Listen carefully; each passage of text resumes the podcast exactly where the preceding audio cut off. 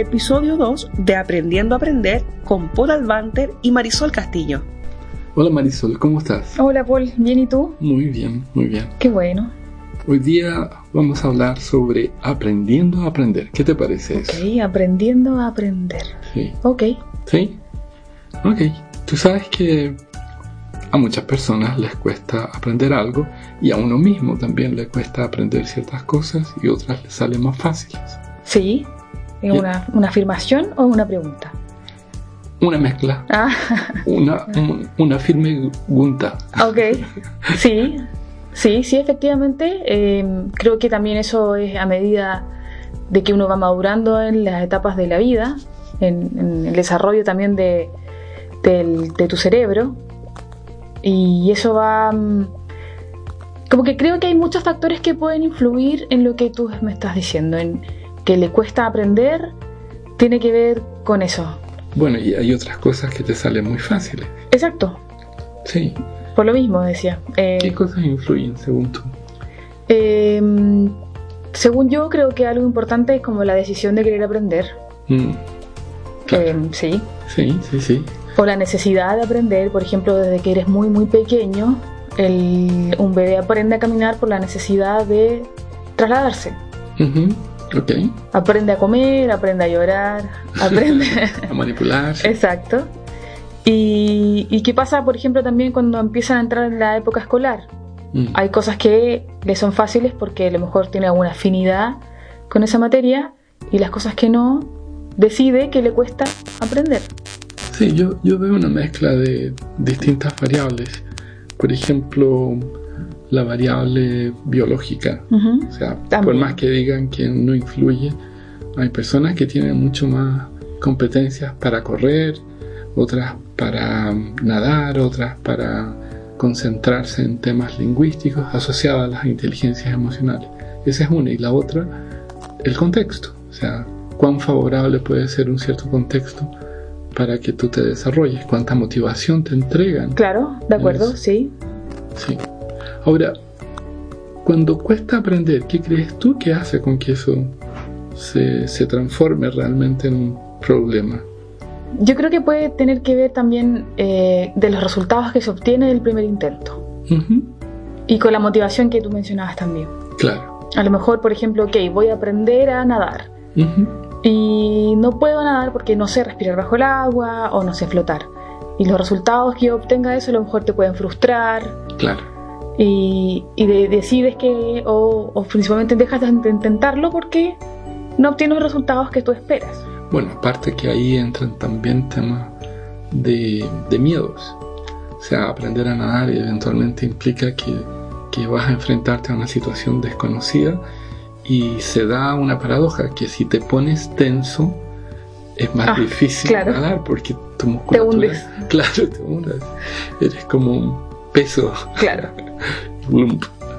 Oye, ahora, otra cosa que creo que es interesante tener como, como presente es que estamos programados para aprender. O sea, desde que nacimos somos pequeñas maquinitas humanas que vamos a aprender y aprender y aprender. Entonces, si eso es así, ¿cuál crees tú que podría ser el factor crítico que influye? ¿En qué aprender? ¿Mm? y, y cómo hacerlo y de qué manera y en Ah. cuánto tiempo. Bueno, tiene mucho que ver el contexto familiar, el contexto donde te Mm. desenvuelves, Sí, los valores que te entregan. No, no quiero decir eh, la familia porque puede ser cualquier persona, no necesariamente tu núcleo. o sea, como mi papá y mi mamá fueron abogados y por ende yo tengo que ser abogado, algo así. Puede ser, pero no necesariamente, porque no resultó, lo intentaron, pero no resultó. Claro, o, o puede ser lo contrario, mi papá y mi mamá son abogados, por lo tanto, lo último que yo haría sería estudiar Claro. leyes. Podría ser. Claro, me dedicaría a romperlas, al contrario. O me aprovecharé de sus habilidades traspasadas genéticamente para ocuparlas en otros medios. Seguro, claro. El código del libro número 7, Ah, claro. genéticamente traspasado. Se ve complicado.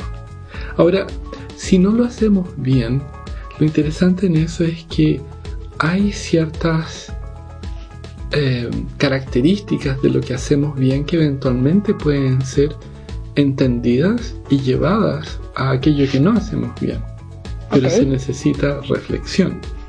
¿Te, te ha pasado de hacer algo que no fuera bien y después lograr hacerlo bien? Mm, sí, muchas veces, seguro. Em, por ejemplo, aprender a cocinar. Pensando en algo más sencillo y no, y no necesariamente em, algo más intelectual. ¿O tú quieres enfocarlo en eso? No. Cualquier cosa. Cualquier cosa que te haya costado, por ejemplo, y de repente, de alguna manera, lograste salir adelante. Sí, yo creo que muchas cosas.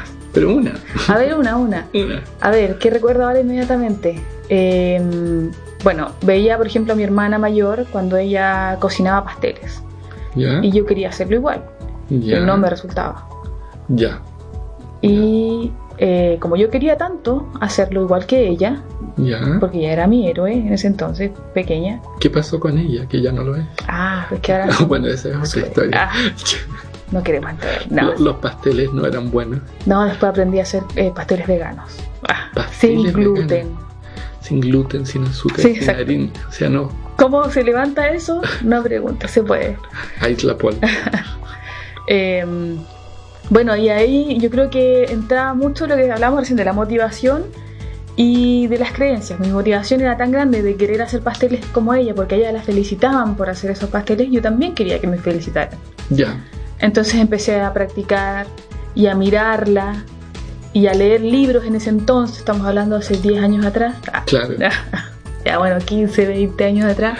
No Ya. existía la tecnología que hay hoy día. Claro. Entonces era leer, buscar, miraba programas de cocina, Ni Uber Eats. ni Uber Eats para pedirlos. Entonces aprendí finalmente a hacer pasteles y, y a pesar de que a mí no me gustaban, ojo.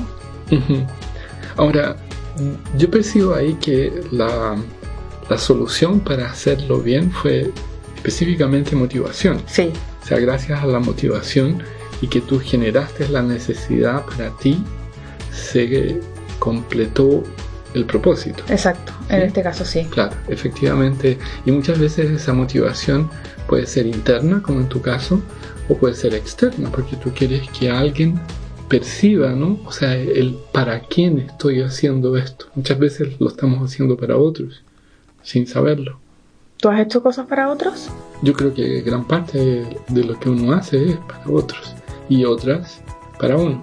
Bueno, ahí entra el amigo Keegan, Robert Keegan, con sus modelos de desarrollo social emocional y dice que si uno está en, él, él divide el desarrollo social emocional en una escala de 1 a 5 y en las escalas de 4 a 5 supuestamente tú te empiezas a liberar del hacer cosas para otros.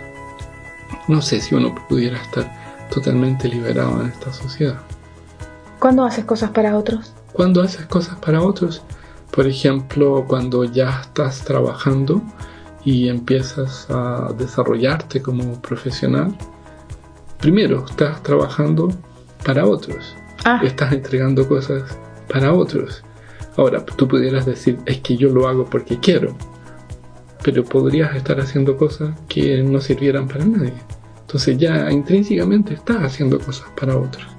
Y, y eso es bueno. Cuando tienes una pareja, es imposible no hacer cosas para otros, Sí. porque si no dejas de tener la pareja. claro. Entonces ahí viene el problema de qué cosas sí sirven y qué cosas no sirven. Claro, Y bueno, y a veces no sirven. a veces no sé. a veces no Sí, sirven. ok, te entiendo. ¿Sí? Sí, Si tienes hijos, imagínate. no, ya perdiste. Ya perdiste. claro. Ya no existes. Tengan hijos, por favor. Ajá. Así después de esta declaración. Exacto, no, Sí. es maravilloso. Sí, dejan de existir. ok. Ahora, si tú ves que la motivación y la necesidad son impulsores importantísimos ¿no? para lograr el propósito, ¿cuánto crees tú que van a influenciar las creencias? Muchísimo. ¿Por qué crees tú? Creo que las creencias en algún punto es, eh, es la razón del por qué yo hago las cosas o uno hace las cosas. Y, y luego también lo puedes conectar con los valores. Del por qué tú lo haces es porque mi casa se hacía así, porque mi mamá me enseñó. Y, cuáles son aquellos valores, podría ser, no sé, la integridad, el respeto. Em, entonces, luego eso tú lo conectas con la creencia. Yo no voy a mentir porque está conectado con mi valor de ser íntegro con el, con el mundo, con el resto. Como que lo veo complicado. A ver. ¿Cómo lo decir? Lo di vuelta. Las creencias son el porqué. Y luego eso está conectado con los valores. Sí, sí, sí. Los valores parten entonces desde la raíz. ¿Pero tú crees que alguien va a estudiar porque se va a sentir más íntegro? No, era un ejemplo. ¿O va a aprender? No, pero a lo mejor... Podría ser. Es que la integridad era un ejemplo. Podías ocupar otro tipo de valores. Por ejemplo. Por ejemplo, mm, valor podría ser la excelencia. Podría ser... ¿Es el valor de la excelencia o es el valor del reconocimiento? Porque en uno está centrado en ti mismo. Por ejemplo, podrías competir contra ti mismo como lo hacen muchas personas que corren solas y... Sí. Ahora, igual publican después en Facebook, en Twitter, he logrado tanto sí. de gimnasio. Ahí donde está la motivación. Claro, que todos vean eso. ¿Que te vean en redes sociales o...? Claro. Y, que sepan que estás haciendo gimnasio. Claro. Entonces hay gente que de repente va, estaciona el auto en el gimnasio y dice, he ido esta semana tres veces. Claro. Ah. Se queda en la cafetería. Y marca ubicación, compartir ubicación. claro. ¿Será eso o gran parte de lo que hacemos es mucho más emocional que simplemente cognitivo en el proceso de aprender? Mm, creo que las emociones están muy relacionadas mm. y muchas veces yo creo que inconscientemente no te das cuenta eh, por qué lo haces hasta que empiezas a, a reflexionar, como bien dijiste, y a tratar de encontrar la respuesta. Ok, me parece. En la Academia Impact, entérate de los diplomados y workshops que tenemos para tu crecimiento en el desarrollo personal, coaching PNL, hipnosis y mentoring. Y sigue construyendo tus sueños. Conversábamos, Marisol, de que las creencias y valores influyen mucho. Sí. Junto con la motivación y la emoción. Exacto. Sí, totalmente. ¿Y ahí qué pasa con esto de la neurolingüística y de coaching que está muchas veces haciendo un énfasis sobre los canales preferidos en los cuales las personas aprenden. ¿Crees tú que realmente es importante? Creo que sí. Bueno, lo que enseñamos en neurolingüística y en coaching, em, cuando una persona tiene un objetivo quiere lograr una meta, ese objetivo y meta lo enlazamos con creencias y valores para reafirmar y darle como más potencia a llegar a esta meta. Y luego de eso, claro, hay que buscar el cómo, el cómo llegamos a, a, esta meta. Y, también enseñamos en programación lingüística estos canales que auditivo, visual, kinestésico. Sí. Y es por donde muchas personas tienen facilidades para aprender.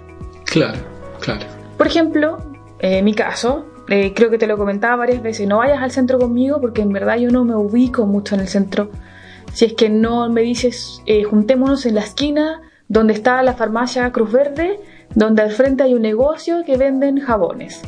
Ya. Ahí yo llego. Ahí tú llegas. Yo llego. ¿Conoces Waze? Bueno, eso era antes. ah, ya. Ahora sí, creo que sin Google y sin Waze no soy mm. nadie en las calles. Pero si tú me dices juntemos en la esquina de Ahumada. Una con... declaración dramática. pero bueno. No llego, no llego sin Waze. Sí, sí, sí. Pero si me dices juntémonos en la esquina de Ahumada con X calle, eh, sin Waze yo creo que no. No llega. Me costaría porque para mí es más sencillo eh, ese tipo de, ese canal de comunicación. Ok. Ahora, cuando piensas, voy a aprender, por ejemplo, eh, ¿qué podría ser? A escribir. ¿Sí? Entran varios factores en aprender a escribir. Y yo te voy a hablar de mi experiencia personal, porque eh, yo tengo muchas facilidades para hacer todo con mi mano eh, izquierda, o sea, soy, soy zurdo. Pero en ese momento se obligaba a que se escribiera con la mano derecha. Okay. Entonces mi parte visual veía que mis letras no salían, salían tan bien, mi mano derecha no lograba la misma destreza y tuve por siempre una caligrafía pésima, lo que me logró impulsar a memorizar más que a escribir. Mira tú la Mm. serie de consecuencias que lleva un acto. ¿Y por qué? Tal vez intolerancia a la frustración de ver que mi letra no era lo que yo veía que debiera ser. Claro. O sea, o sea mis canales no fueron adecuados. No. Sí, Que es lo que pasa hoy día también en, en los colegios y la enseñanza del siglo XVIII que utilizan claro, eh, para el siglo de hoy. claro. Y cuando nosotros, por ejemplo, en el curso de coaching, hacemos un ejercicio de deporte, es curioso cuando vas a coachar a ese supuesto deportista que hay algunos que piensan y reflexionan y analizan y hay otros que de repente sencillamente te dicen no, es que tengo que eh, jugar, tengo Claro, que ensayar, lanzar, o sea, Ser la pelota. Hacer la pelota como Tim Galway. Sí, sí, sí. Así que tal vez una forma fácil de avanzar en el proceso de, de aprender, ¿no? A, a aprender es qué estrategia yo voy a usar si es que no me está saliendo de manera Claro. adecuada. Porque yo sé que tengo algo que hago bien y sé que algo que eventualmente no lo hago tan bien. Ahora, cuanto más cercanos sean los temas, mejor lo es. Porque yo voy a tener patrones de comparación. Claro. O sea, por ejemplo, caligrafía se conecta mucho con diseñar. Eh, tal vez hacer gimnasia se conecte con correr y cosas así. Matemáticas, ¿con qué se conectaría? Con. No lo sé, no se me ocurre algo ahora. Podría ser con. Estadística. ah, contabilidad. Ah, Eso salió duro para ti. Te estás inmolando. ah. Estadísticas no. Pero sí. em, también, bueno, enseñamos también en PNL el modelado, Claro, claro. que sería algo como lo que estás diciendo. Claro, y lo otro es que puedes hacer un, un proceso de atrás para adelante Claro, y de adelante para atrás. O sea, tú puedes partir desde los inicios o ver cómo alguien que ha logrado todo eso hizo lo que hizo.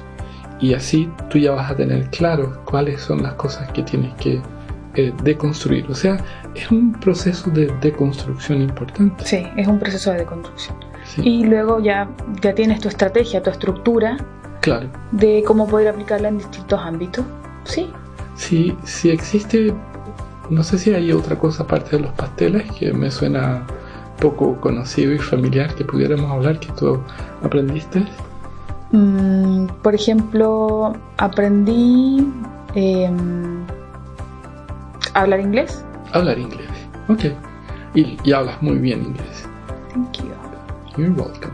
Entonces, del inglés, si tú usas esas estructuras de aprendizaje, ¿cuáles crees tú que podrían ser útiles para llevarlas a otras cosas, a otras áreas? Por ejemplo, aprendí eh, primero jugando. ¿Cómo así?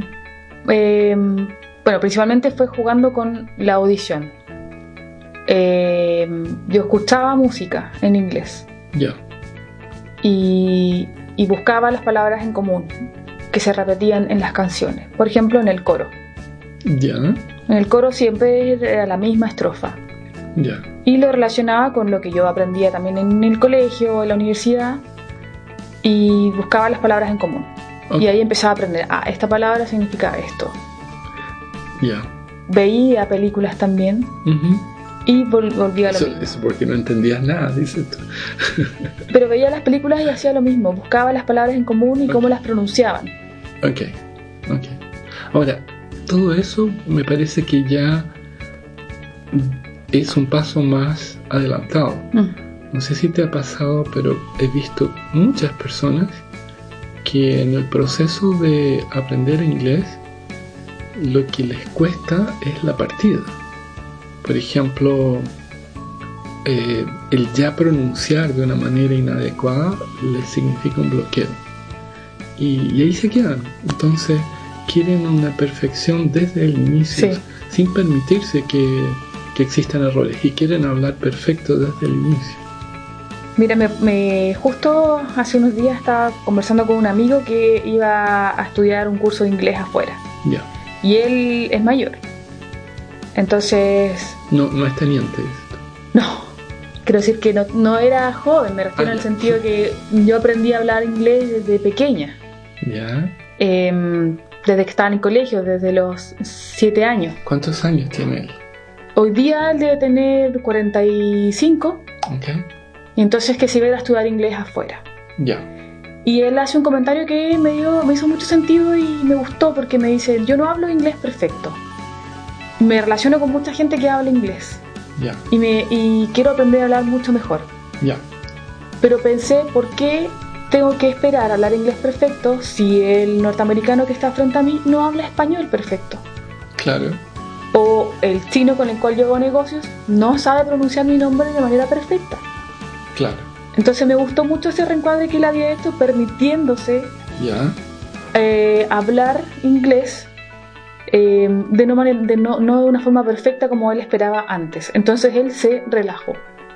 Ya no viaja más Ah, no, sí va a ir, pero ya se calmó. Ahora habla, me dice, ahora hablo Ya. como me sale, tengo que perfeccionarlo, pero no tengo vergüenza ni dejo de hacerlo porque espero que me salga perfecto. Y es muy cierto, es muy cierto. O sea, en gran medida eh, muchas personas van a entender lo que es dicho. Probablemente en Estados Unidos no con tanta facilidad porque ellos esperan que uno hable mucho mejor de lo que uno habla, pero en Europa sí, son bastante más flexibles en, la comprensión de inglés. Y lo importante es que si él se facilita esa posibilidad, él va a avanzar y avanzar. Y, y tal vez llegue a hablar mejor de lo que él nunca haya creído ¿Seguro? que puede hablar. Eso me gustó, Claro, que se haya como permitido eso. claro, claro. sí. Ahora, si, si tú llevas ese proceso a otras áreas, el que tú hiciste, por ejemplo para el inglés, ¿qué cosas crees tú que te servirían de- del proceso abstracto? No, no tanto de ver películas, porque ponte tú que lo lleves, no sé, aquí podría ser a pintar. Ok. Bueno, si tuviera que aprender a pintar, em, y sacas cosas de inglés. sí. Lo que haría sería observar, buscar eh, patrones de, de las técnicas de pintura. Ya, Eh, de hecho, una vez, eh, hace mucho tiempo, hice un par de clases de pintura para saber si me gustaba ya, y si era buena. y, y partí, eh, según lo que recuerdo, hay distintas formas de mover el pincel y que son técnicas. claro, Y para hacer esa técnica la puedes ocupar en distintos tipos de, de diseños de imágenes que tú quieres pintar. ok, Entonces haría eso, buscaría los patrones de cuáles son las pinturas y los empezaría a replicar eh, en el lienzo. ok. Tú dijiste algo que sonó extraño. Dijiste, fui a probar Mm, y, y para ver si era buena. Pensé que iba a pasar desapercibido. Claro. Y ahí, ¿qué pasa? Que muchas personas también parten con esa idea de ser bueno que se contrapone con malo. Entonces existe un pensamiento muy binario de bueno y malo. Y si no lo hago bien, claro. entonces por ende soy malo, no le pego al tema. No me gustó. Y mejor, listo, chao, lo abandono.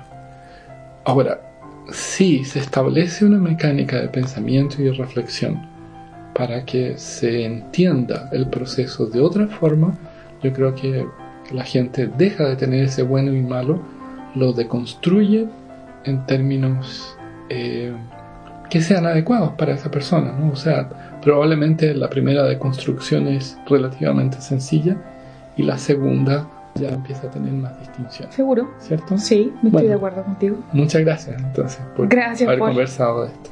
Que estés bien. Tú también. Sigue en el próximo podcast de Aprendiendo de los Resultados y Procesos con Paul Advanter y Silvana Trigo.